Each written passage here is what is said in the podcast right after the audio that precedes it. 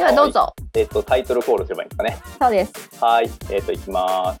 IT 系オンライン大学生なのに IT ニュースがまるっとわからない企業部員がゆるっと議論してみた。イイエエーイあれ？えっと、えっ、と、どうぞはい。えっ、と、企業部部員で司会進行の組み込み屋さんと、あゆみ部長と、えっ、と、今日はアヒルさんでえー、急にキャラ変えるの。いや、もうなんかずっとそっちでツイッターやってるんでいいかなと思ってるんですけど、同一人物だと分かっている。うん、まあ、分かってる人は分かってますから。すいません、すいません。えっと、今回のゲストはですね、つ組み込み屋さんで、えっと、タイトルコールを組み込み屋さんにしてもらうという、なんかレアなパターンで始まりました。よろしくお願いします。よろしくお願いしよます。ろしくお願いし今ます。は初めてあのーこの文章を読んだんですけど、はい僕が司会進行なんですね。あ、一応司会進行の体で始めましたけど、あの大丈夫です。適当なんでそこら辺。うんうんですよね、はい最初と最後を締めていただければ。そうでまずいきなり聞いてみたいんですけどあゆみ部長は組み込み系エンジニアリング業務と聞いてどんなものを想像されます？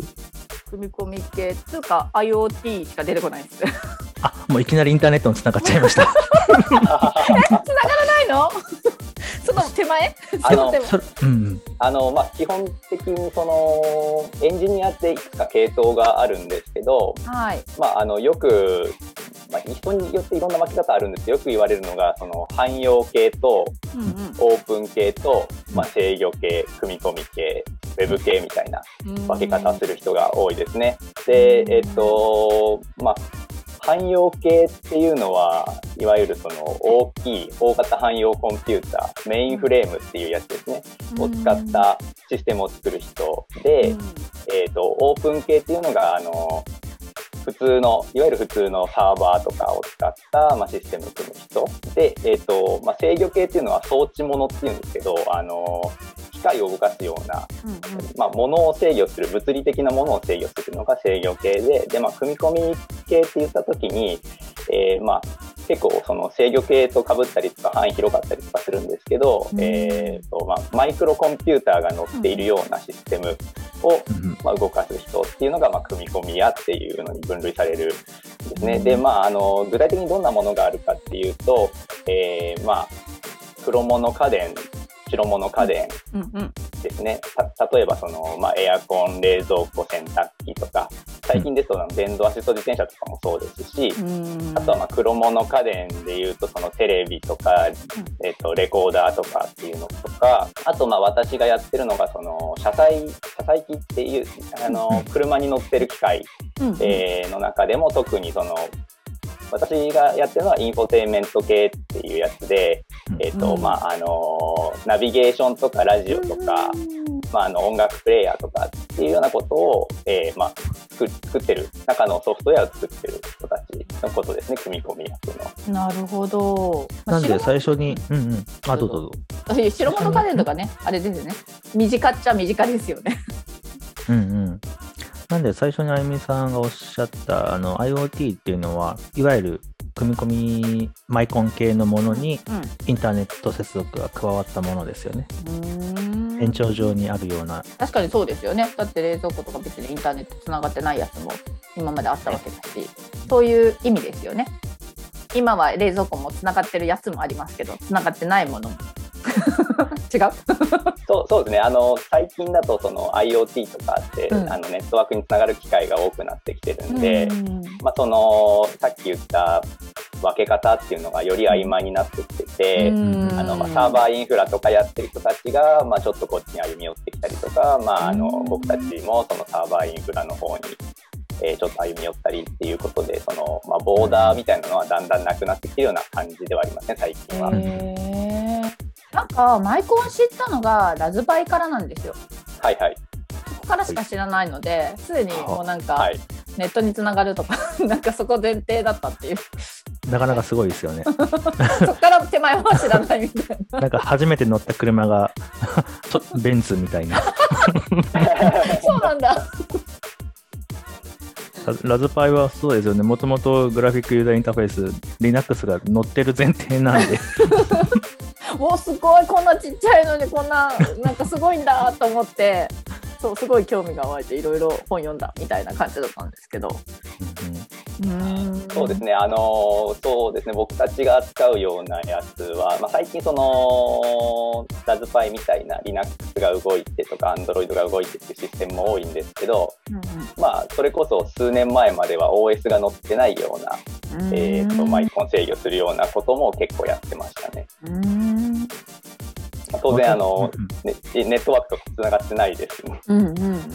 ネットワークとつながってない手前の段階。まあ、ネットワークというかそそもそも何もつながってないような ただのただの石からそこにまあ線を引いて、その周辺機器つなげてそれをまあどう制御するかみたいな。そうだから組み込み屋さんってあのデバッグが大変ですよね。うんそうなんだ。そうですね。まず最初にあの、プリント F が動かなかったりするところから始まるんで。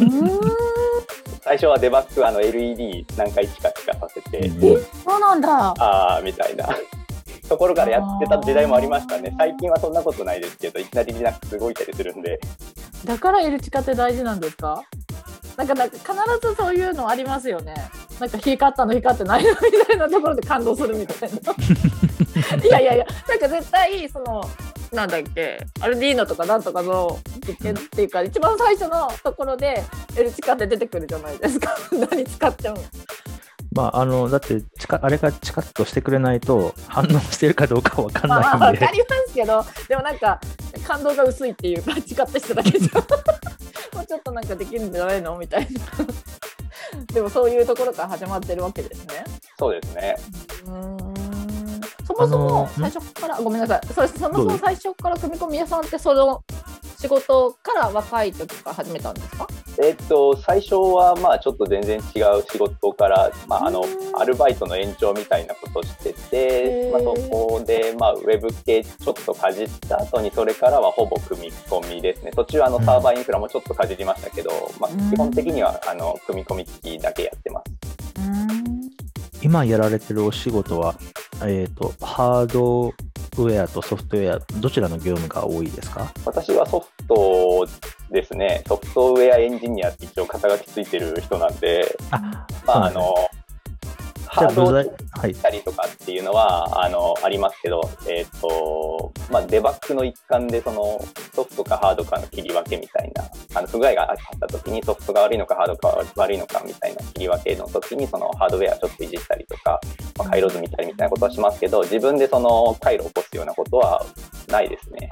あの私も10年ぐらい前にあのあの SH 系のやつとか使ってたんですけどもうあの、はい、今でも SH 系のってマイコンって現役なんですか？そうですね、数年前まで現役でした、最近あんま見ないですけど、あでもあのサブマイコン的な使われ方とかをしてるシステムは、なんか最近どっかで見たような気がするんで、現役で動いてるのは結構あると思いますね。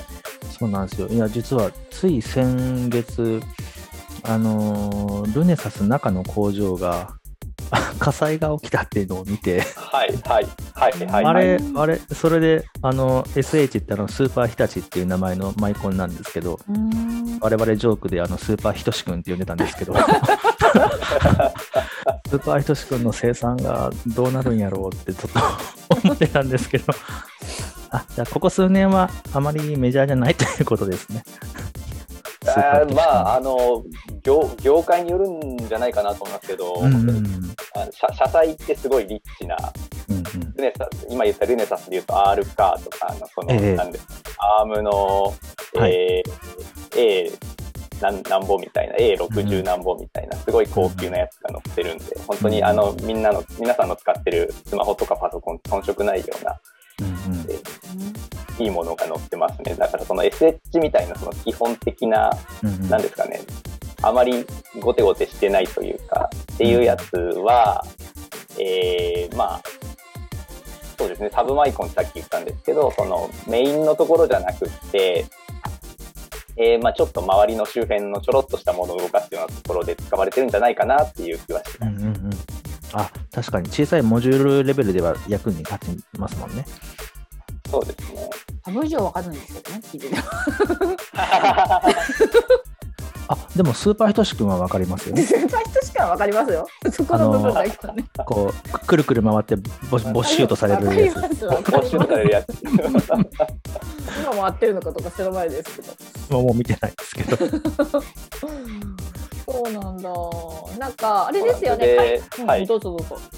あどうぞ。あ今あのアヒルさんからちょっと話があったんですけど、まあ、はい。そのルネサスの工場燃えたじゃないですか。うん、で、まあ、その前からその旭化成 AKM の工場が燃えたりとか、うん。その前はあの日東棒のえっ、とあれ何作ってたんでしたっけ？ガラガガラスファイバー繊維かなんかあのマイコンマイコンというかその半導体を作るのに大事な部品を作ってた工場が燃えたりとか、うんうんうんまあ、いろいろあって今半導体が足りなくてうん結構、あの業界大変なことになってます。なってますよね。今朝のニュースでしたっけ？半導体どっか撤退するって韓国でしたなんかさっきニュースが入ったような気がしますけど。撤退？え？LG, LG かなんか本当はやめるってなってなかったっあーえ？LG はもともと半導体作ってないですよね。あそうなんだ。なんだろう。なんかニュースを先ほどピャーって入ってきたのを見たような気がする。LG うはん確かサムソンとハイニックスから買ってるんで、うーんはい自社では工場を持ってなかったと思います。あ誤解ということで。すみません。何のニュースだったんだろあとは、あの、元東芝さんの記憶者がマイクロンに買収されるかとかニュースにもなってましたね。う。ん。あそうですね、うんそうすると、あれ？でも東芝さん、あの、パワーデバイス作ってる日立の、あ姫路の工場とかは、まだ東芝のままなんですかね？なんか、組み込み屋さん。えわかんないですね。確かその姫路、東芝姫路も、車載機を作ってたような。いや、あまあでもめっ、ちゃなんか固有名詞出てますけど大丈夫？固有名詞ずっと出てますけど。でもこの辺はあのウェブに出てる情報なんでああなるほど。大丈夫だと思います。了解です。そうなんですね。いやなんかあの海外生活も長いんですよね。あですよね。うん。あ私ですか、まあはいえっと、5年ぐらいちょっと住んでたことが、カナダに住んでたことがあねります。確かバンクーバーのちょい、ちょい右らへんですよね。ね、えっ、と、なんだったっけな、ババーナビーだったかな？なんか、はい、一回確かず1年ちょっと前にお話ししたときに、あの私もその地名をググって、さ車で7時間ぐらいで行けるとこだったなっていう。距離感がすごいですね、車で7時間。日本だと絶対え？っていう感じですけどアメリカだと普通なんですかね？まあ、7時間なら、そうですね、時々行くかなぐらいです600キね。ロ。ええうん。すごい。7時間。うん、高速が、高速がめちゃくちゃまっすぐなんで、運転しやすいんですよね。眠くなりそうですね。あ、なりますね。こまめね。こまめに休憩して。景色も変わんないし。そのカナダにいらっしゃった時は何されてたんですか？あえっと、大学生やってました。えー向こうで？そうそうです、そうです。えー、そうなんだ。すごい。うんで、卒業できずに、うんうんまあ、日本に帰ってきて、はいはい。で、まあ、つい最近、まあ、大学ぐらい出とこうかなっていうサイバー大学に入ったそうなんですね。そうそうです、そうです。えー、私も去年サイバー大学卒業したんで、あいみ部長だけですよね、大学生は。もう言わないその話は。おめでとうございます。おめでとうございますおめでとうございます。卒業。あありがとうありがとうございますありがとうございま。ますね、一緒に卒業するはずがまだいますよ。卒業する予定だったんですか？でだから、うんなんか普通に言ったら同じ時期に卒業してたはずなんですよ。あ、なるほど。なんやかんやでといろいろと、まあ、ですよね。アプリもリリースされましたしね。忙しかったんですよ。はい、まだまだあのいますので。ですね、そうなんですね。えーじゃあ向こうで仕事されてずっとあーこっちに帰ってきて。え同じ会社じゃないですよね？その会社は向こうのアメリカにいた時の会社と今の会社。あ向こうでは向こうでは働いてない、まあ、バイトはし働いてないですね。しかもアメリカじゃなくてカナダです、ね、日本帰ってきてから仕事始めて。ごめん。あそうですね。ごめん。なんかざっとしてる。本当ですね。カナダですね。で、はい、日本帰ってきて。そうですね。あの組み込み、組み込み系エンジニアっていうのは、その今その業界的に例えば求人の数とか将来性とか、うんうん、その今若い方に進めるとか考えた時にどうなんでしょう？あとてもいい質問をいただきました。さすが上手。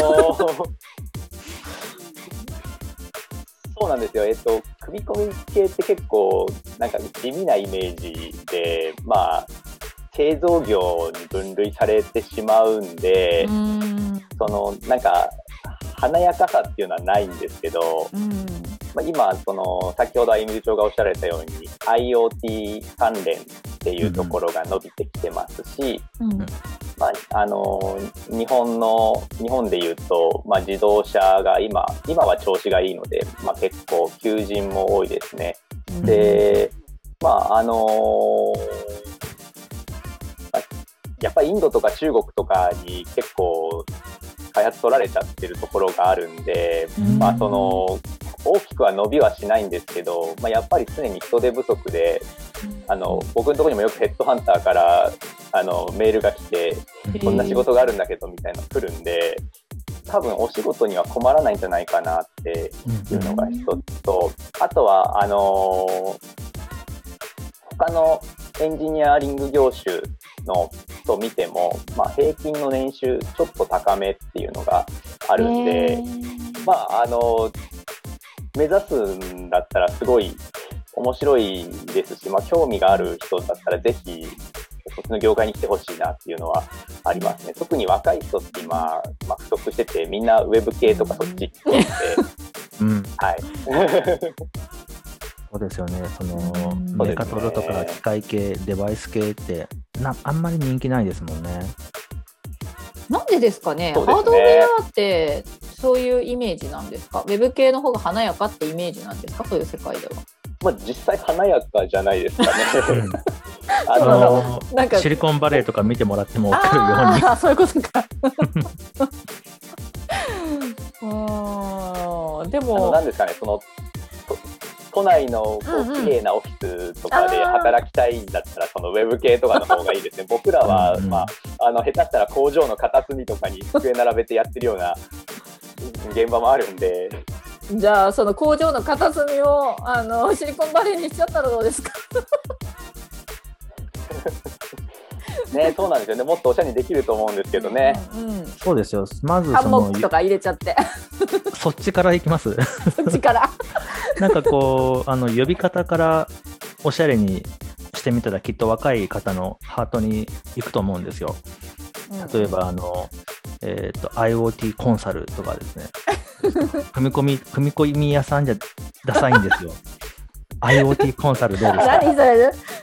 ダメ出し。すごいそれっぽいじゃないですか、今時っていうか。まあ、コンサルっていう響きがね、なんでも。IoT デバイス研究開発コンサルティング業務みたいな。やってること一緒ですから。華やかっていうか、なんかデバイスとかでウェブ系よりもなんか難しいってイメージがあります。使ってる言語とかもなんか複雑そうな感じがします。うん、イメージですけど、どうなんですかね。言語って C とかなんですか？えっ、ー、と、そうですね。C とか C++ がほとんどですね。なんか難しそう。その Android の上にあのシステム組んだりするんで、あの、なんですかね、Java というか、その Android のアプリみたいなのを作ったりもしますし、なので、そんなにあの、大きな違いはないかなと思います。まあ、でも、その、なんですかね、ウェブ系の JavaScript とかそういうのはあんまり使わないですね。うんあとあのハードウェア側の制限とかも多いですよね、データサイズとか。そうですね。そのデータサイズもそうですし、処理処理量っていうか、うんうん、そのま特に僕のやってる車載機とかだとそのナビが動いている裏で Bluetooth が動いたりとかあのアップルのフェイスタイムが動いたりとか、アンドロイドオートが動いたりとかっていうのを、まあ、一つのマイコンで全部やるんで、まあ、よくあの何かと何かを一緒に動かしたら動かないけどみたいな不具合はよく起きるんで、まあ、そういうそのリソースを上手に使うあそういうところにまあ面白さを感じる人だったら、まあ、すごい楽しくできるかなとは思いますけどね。うん。なんかその今今みたいに湯水のように、ね、メモリ使っていいんだったら 限られた声優の中で。なって思う時はありますけどね、そうですね。うん、いやでも本当そうですよあの、メモリとかハードウェア側に制限がなかったら、そこに試行錯誤はあんまりないですもんね。うん、ああ、なるほどね。すごいですね。でもなんか、あれでしょ、その、その制限があるからこそやる気が出るっていうか、っていうなんかこうそんな感じを受けますけど印象それそ俺はそれを超えてやってるんだぜみたいな。あの燃えますね。でしょ？なんかそ燃える。面白いですよね、うん、いやだからそこに多分燃える人ともうそれがあったらやめちゃう人とやっぱ割合的にハードルを楽しめるかどうかっていうのはなんかこうね少ないんじゃないですか？そういう人の方が。燃えるって人の方がね。どうどうですかね？まあで、うん、どうなんでしょうね。うん。まあでもやっぱり難しいと思いますよ、まあのな工業高校とかちゃんと、あの高専とか出てる人がやってる業界ってイメージです。ウェブ系って結構、あの専門学校とか出ても4ヶ月ぐらいで今プログラム終わったら慣れますよ作りましたよみたいな感じの人たちもいらっしゃるのであとはもう現場で勉強していくみたいな感じの人が多いかなっていうイメージなんですけどねでもそんなんじゃ太刀打ちできなさそうですもんねその業界。あのあ私は畑違いですけど、あれですよね、一つあるのは、ウェブ系ってパソコン一つあったら誰でも勉強できるんですよ。でも、組み込み屋さんはそのデバイスとか、ノイズとかも実際にテストしないとわからないことが多すぎるんで、そうすると、本当に環境がないと、その練習もできないですよね。いや、それで言ったら、私、そうですね、あの、何だったっけ？サーボ？うん。サーボがえっと、なんだっけ、この間。サーボモーターの話ですよ、ね、はい、そうです、そうです。サーボモーターが全く動かないっていう、はい、私だけ動かないっていうみんなで友達とやってたんですよね。はい、あの、はい、やるの朝活、夜活？夜活で、はいはい、で。みんな画面の向こうでウィンウィン動いてるのに私のだけ動かないみたいな。あ、それトラブルシュートされました？いや、できなかったですよ。私ですもん。